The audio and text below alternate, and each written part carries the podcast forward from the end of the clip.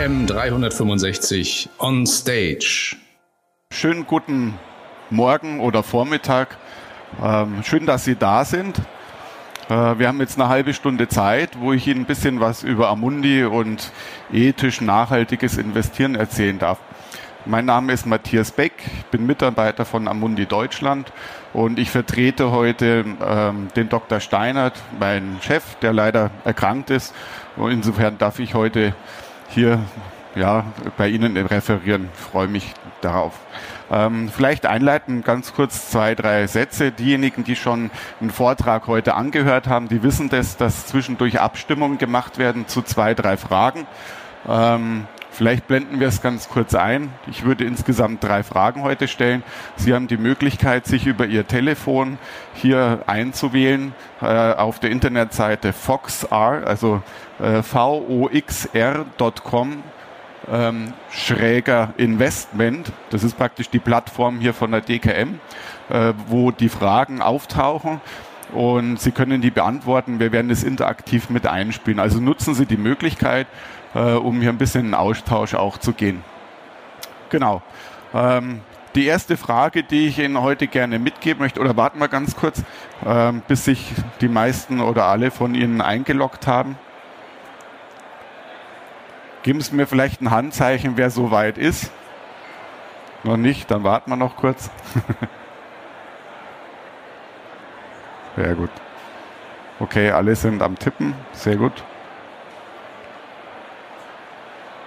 So, so funktioniert's?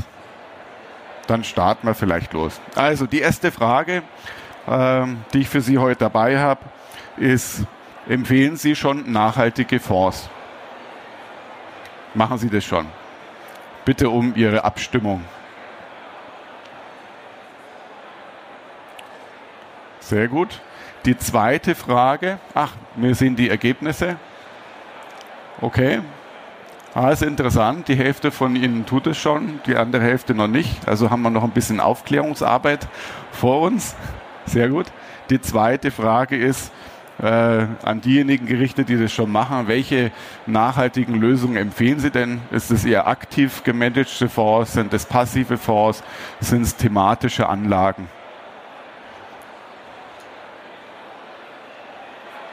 So. Okay. Sind Mehrfachantworten auch möglich? Haben wir schon ein Ergebnis? Hervorragend. Bin mal gespannt. Okay, ETFs. Hervorragend, nicht schlecht. Thematische Fonds, aktive Fonds. Aber es ist interessant, dass viele von Ihnen schon eher, wenn dann auf ETF-Ebene unterwegs sind. Sehr gut. Äh, dann würde ich jetzt einfach mal ganz kurz weitergehen. Ähm, ja, das Thema Ethik, nachhaltig, ESG, wie man auch neudeutsch sagt, Environmental, Social, Governmental, äh, ist fest in der DNA von Amundi verankert. Und insofern finden wir es auch toll, dass wir die Möglichkeit haben, heute Ihnen ein bisschen was erzählen zu können. Ähm, wir alle wissen das, wir leben äh, im Klimawandel, wobei Klimawandel eigentlich der falsche Begriff ist. Ähm, viele meinen mit Klimawandel eigentlich die globale Erwärmung, weil der Klimawandel eigentlich eine Folge äh, von der globalen Erwärmung ist. Und die globale Erwärmung hatten wir in den letzten äh, 2000 Jahren schon immer mal wieder. Äh, um 1000 herum hatten wir schon mal die mittelalterliche Wärmeperiode im 16. Jahrhundert ungefähr die kleine Eiszeit. Jetzt könnte man sagen, naja, die klimatische Veränderung, äh, die Erwärmung, die wir immer mal wieder haben, das ist ein völlig normales, ähm, ja, ist ein normales Paradigma. Aber es ist tatsächlich eben nicht so. Ähm, was man feststellen kann, äh, gerade in den letzten 150 Jahren, dass dieser Trend äh, unheimlich beschleunigt äh, und also überproportional. Und man könnte sagen, das ist so, wie wenn viele Leute in einem großen Raum drinnen sind und es kommen immer mehr Leute rein, dann steigt die Energie und es wird wärmer. Und so ein bisschen ist es vielleicht auch vergleichbar mit der Erde. Äh, was man ganz schön erkennen kann. Ähm, wir haben jetzt einen prognostizierten ähm, Anstieg äh, von 4 Grad bis 2100, wenn es so weitergeht, also bis ins Jahr 2100. Äh, und wenn das eintritt, dann haben wir echt Probleme auf der Erde. Wahrscheinlich schon viel eher. Ähm, man, es gibt auch verschiedenste Modelle. Äh, die NASA hat jetzt mittlerweile, ähm, ja, also über einen ganz langen Zeitraum natürlich äh, die Polkappen beobachtet und die hat er festgestellt, dass äh, die Modelle, die es gibt, äh, auf internationaler Ebene eigentlich viel zu konservativ sind und dass die tatsächliche ähm, Erwärmung auf der Erde und auch die, das Abschmelzen der Polkappen also deutlich an Dynamik gewonnen hat.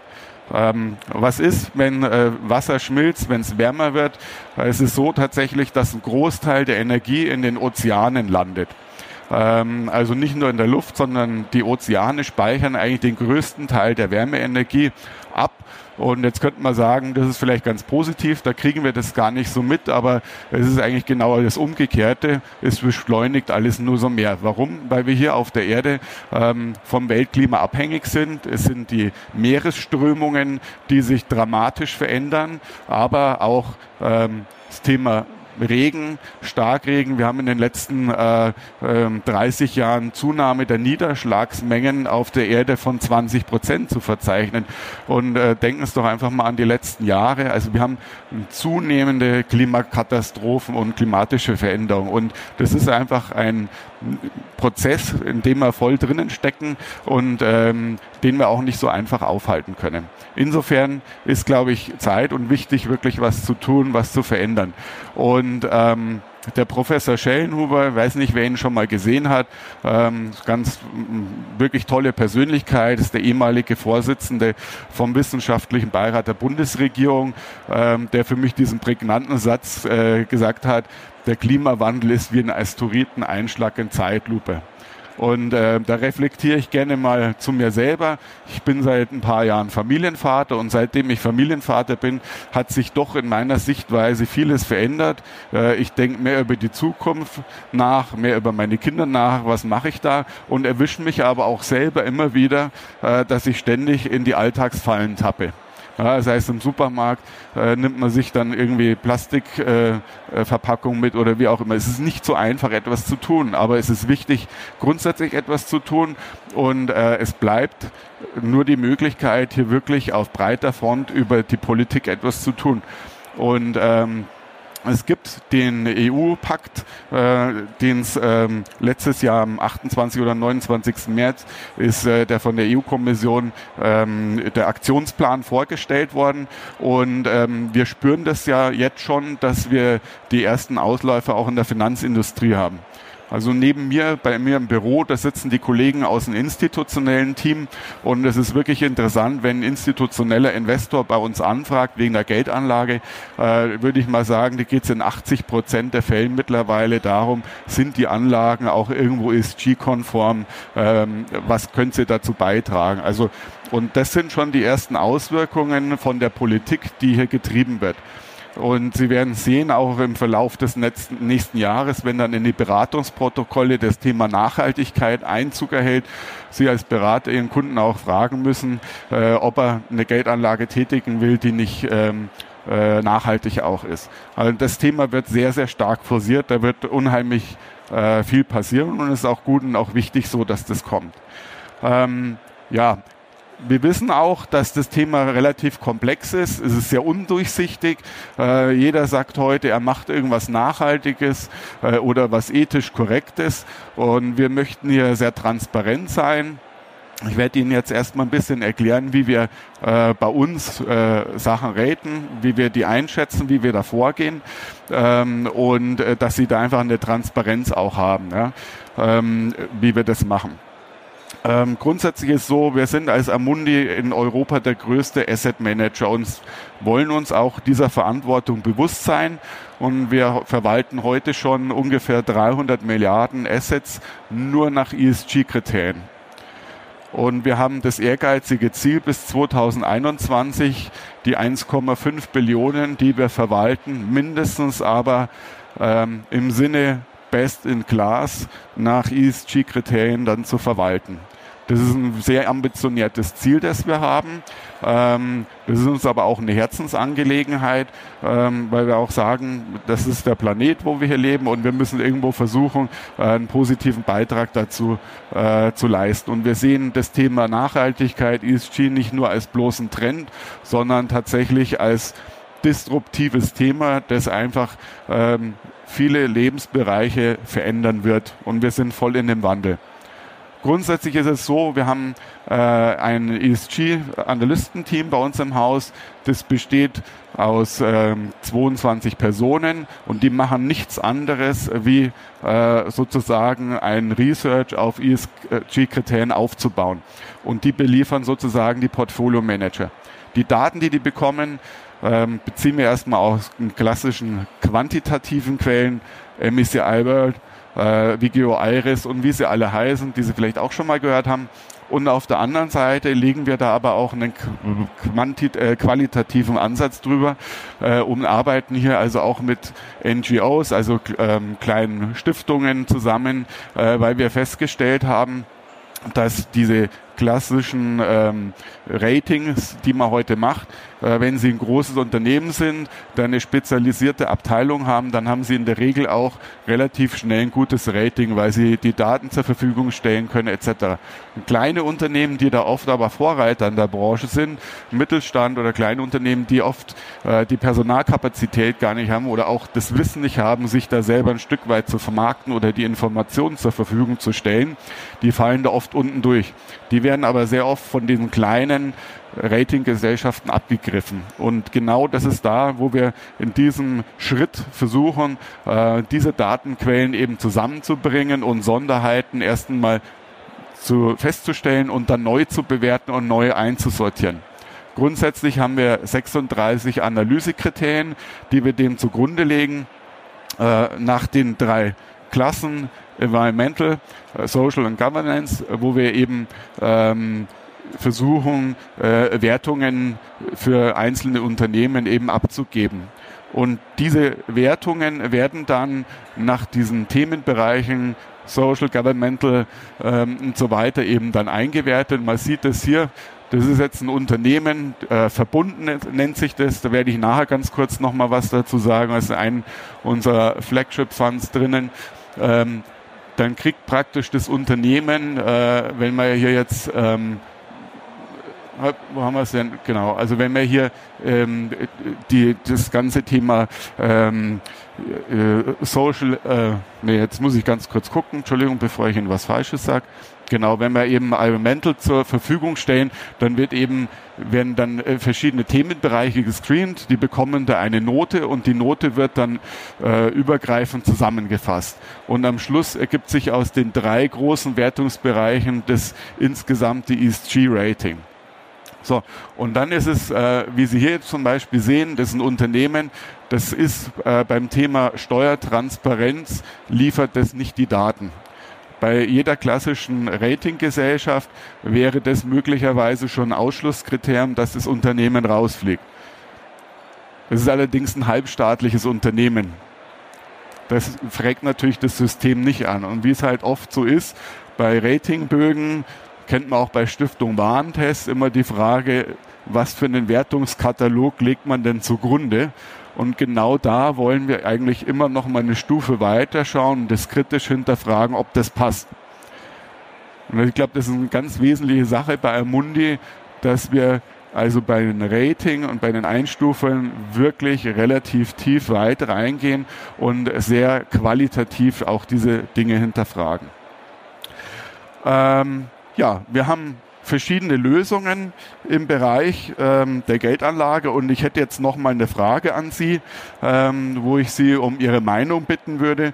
Ähm, die Frage heißt, ähm, jetzt muss ich schnell schauen, genau, wie ist Ihre Auffassung? Kostet Nachhaltigkeit Performance?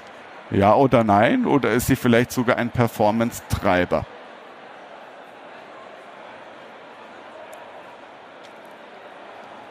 Bitte stimmen Sie ab. Haben wir schon Daten? Sehr gut. Schau mal. Ja, es schaut gut aus. Also ich würde das auch auf jeden Fall unterstreichen. Können wir zurückspringen in die Präsentation? Ähm, ich würde Ihnen jetzt hier mal ähm, das Performance-Dreieck von einem unserer Fonds zeigen, wo man das eigentlich relativ schön erkennen kann. Das ist ein konservativer Mischfonds. Ich stelle Ihnen den jetzt mal ganz kurz vor. Aber was man hier recht gut feststellen kann, ähm, Performance-Dreieck kennen Sie, glaube ich, alle. Zeitachse Performance in diesem Zeitraum, dass wir hier relativ viele Grünflächen haben. Also tatsächlich so, ähm, dass wir festgestellt haben, wir sind in vielen Bereichen ja schon seit über 30 Jahren ähm, da unterwegs, dass ethisch nachhaltiges ESG ein echter Performance-Treiber sein kann. Das war nicht immer so, aber wir merken, dass es zunehmend tatsächlich so wird. Das ist auch relativ einfach. Warum? Weil viele Unternehmen sich der Verantwortung langsam klar werden und es sind oft auch schon die Unternehmen, die also gute Dienstleistungen, Produkte herstellen, ähm, die also auch zukunftsfähig sind, weil nachhaltig heißt ja nicht nur nachhaltig im ökologischen Sinne, sondern auch im betriebswirtschaftlichen Sinne. Und ich habe meinen allerersten Chef, den ich hatte, vor vielen Jahren, der hat dann mal zu mir einen tollen Satz gesagt, weil der war sehr mitarbeiterfreundlich und der hat gesagt zu seinen Mitarbeitern immer, ähm, solange wir wirtschaftlich erfolgreich sind, kann ich sozial mich sehr stark engagieren. Wenn wir wirtschaftlich nicht mehr erfolgreich sind, dann kann ich es nicht und dann betrüge ich euch sogar doppelt, weil ich euch vielleicht vorgegaukelt habe, es tun zu können und dabei muss ich euch irgendwann mal hängen lassen. Also sprich, dieses, man muss sozusagen betriebswirtschaftlich auch erfolgreich sein, um nachhaltig was Positives tun zu können. Ähm, wie stellen wir so ein Portfolio zusammen? Grundsätzlich haben wir bei Unternehmen Ausschlusskriterien, harte Ausschlusskriterien, aber dann natürlich auch diese klassischen Umsatzgrößen, ähm, weil es gibt einfach Unternehmen, die manchmal, ähm, sage ich mal, ein, einen äh, Nebenzweig haben, wo sie fünf oder zehn Prozent oder vielleicht nur drei Prozent vom Umsatz machen, der dann vielleicht irgendwo ähm, mit Atomenergie zu tun hat ähm, oder ein Unternehmen stellt Schrauben her und da weiß man dann nicht unbedingt, ob jetzt dann im dritten oder vierten Produktionsschritt die Schraube vielleicht tatsächlich dann in einer Kriegswaffe ist. Also insofern muss man da so ein bisschen auch schauen, wo legt man den Fokus hin. Äh, da arbeiten wir in der Regel mit der 5%-Grenze, aber wir haben eben auch harte Ausschlusskriterien, eben Kinderarbeit, Verstoß gegen Menschenrechte, Tierversuche, umweltschädliches Verhalten, unvertretene Wirtschaftspraktiken und in der Regel sind sonst Umsatzgrößenordnung. Für Staaten sehr interessant, Nutzung Atomenergie größer 10%. Allein das dämmt schon ziemlich das Universum ein. Also in Frankreich können Sie da nicht investieren. Frankreich macht 80 Prozent vom Strom über Atomenergie. Jetzt könnte man sagen, Spanien ist nicht schlecht. Da sagen wir aber auch, nicht nur die Größenordnung vom Prozentsatz der Energie spielt eine Rolle, sondern auch ein mögliches Ausstiegsszenario. Und die Spanier haben zum Beispiel in den letzten Jahren das Thema Atomstrom eher ein bisschen hochgefahren. Ich weiß, sehr philosophisches Thema. Ähm, vielleicht mag das in einigen Jahren wieder anders ausschauen, wenn man vielleicht feststellt, dass man aus Atomenergie auch ökologisch gut Strom produzieren kann, äh, ohne dass eben Plutonium als Abfallprodukt entsteht.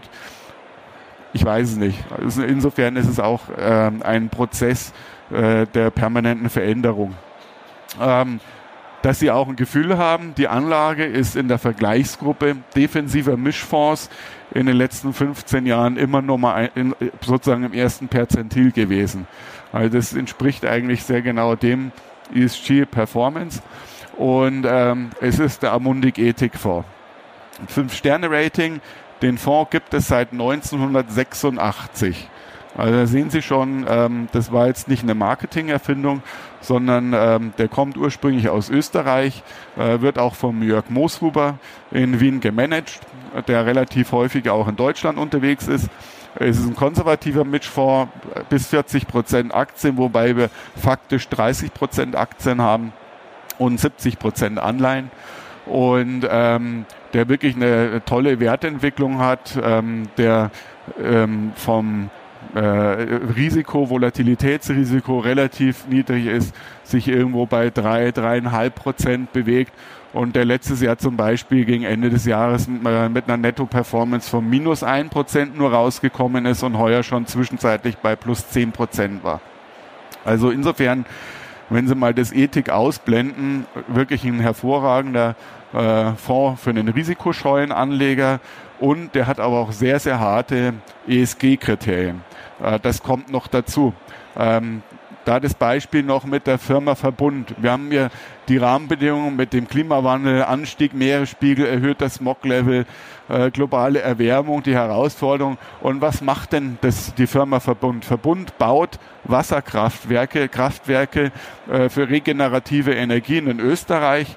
Äh, das geht bis nach Deutschlands Inntal-Dreieck.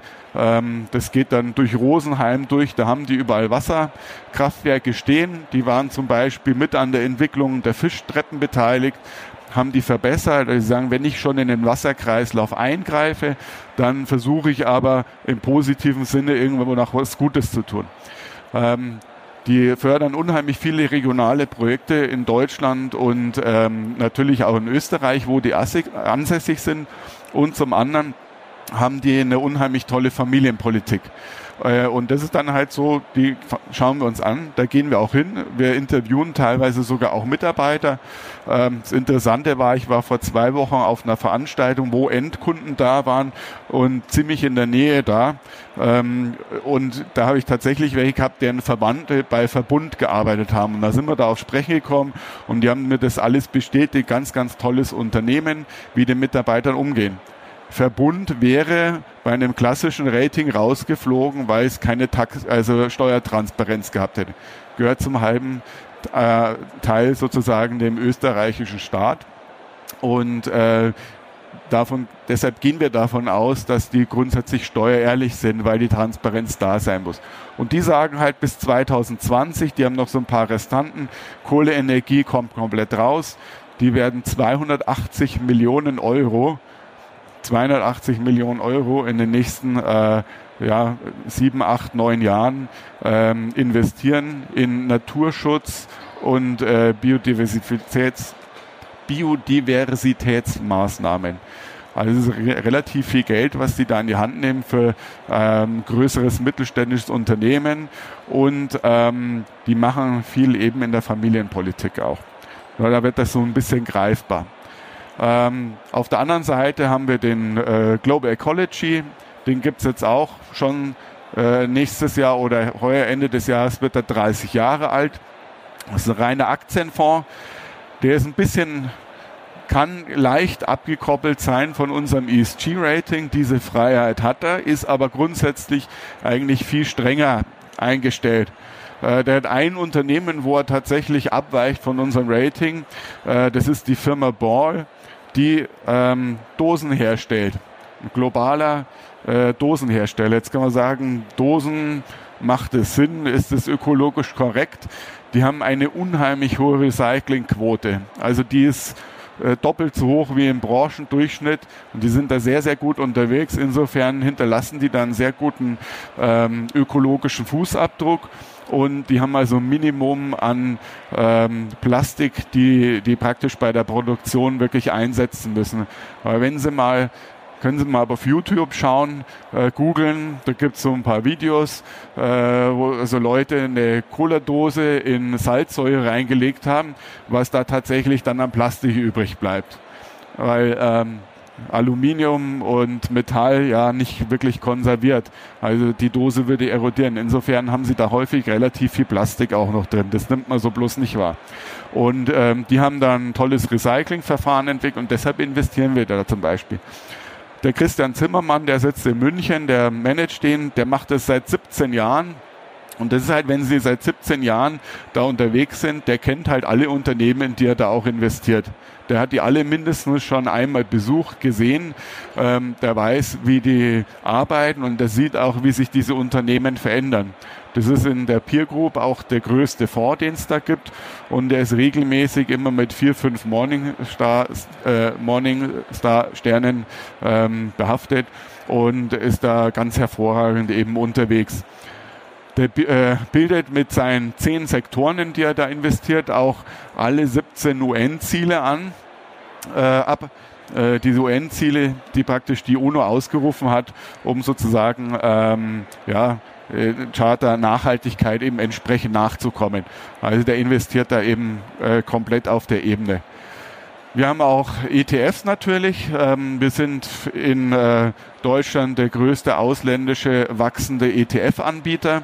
Ähm, wir sind da relativ stark unterwegs und was man da auch sieht, äh, dass grundsätzlich ETFs, die ein ESG-Rating haben, von der Performance auch besser sind wie der klassische äh, normale ETF. Man sieht es beim MSCI. Äh, MSCI World sind 1600 Titel drinnen. Und dann hat MSCI drei SEI-Kriterien, also geht es dann Stufe runter und in der letzten Stufe sind es dann 356 Titel nur noch, die in diesem Index drin sind. Das hat eigentlich mit dem ursprünglichen MSCI nichts mehr zu tun. Aber da sind ganz, ganz viele tolle, interessante Unternehmen drin. Ähm, und wir haben da im Prinzip eine sehr, sehr breite äh, Palette an Möglichkeiten, die wir da anbieten können. Und da möchte ich Sie einfach einladen, schauen Sie mal äh, bei uns auf die Homepage oder gehen Sie auch bei uns ins Gespräch. Äh, wir sitzen, wenn Sie rausgehen, äh, der Stand gleich vorne an der Ecke. Äh, da können wir gerne mal ins Gespräch gehen und uns austauschen. Genau. Und ähm, ja, 1990 Auflage des Global Ecology, 86 Ethikfonds. Wir sind Gründungsmitglied UN-PRI, das ist praktisch äh, das Gremium, äh, das eben bei der Entwicklung der UN-Charter im Bereich ESG eben entwickelt wurde. Da sind wir Gründungsmitglied. Äh, wir haben 2010 das in unsere Unternehmensstrategie aufgenommen und so weiter und so weiter. Und 2021 sind wir dann wenn alles gut läuft, dann wirklich zu 100% ESG-konform. Und wir freuen uns, da Ihr Geschäftspartner zu sein. Und ähm, ja, ich würde mich jetzt über Fragen freuen. Wenn nicht auch nicht so schlimm, kommen Sie bei uns am Stand vorbei und würde mich freuen, wenn wir uns bald wiedersehen hören. Vielen Dank.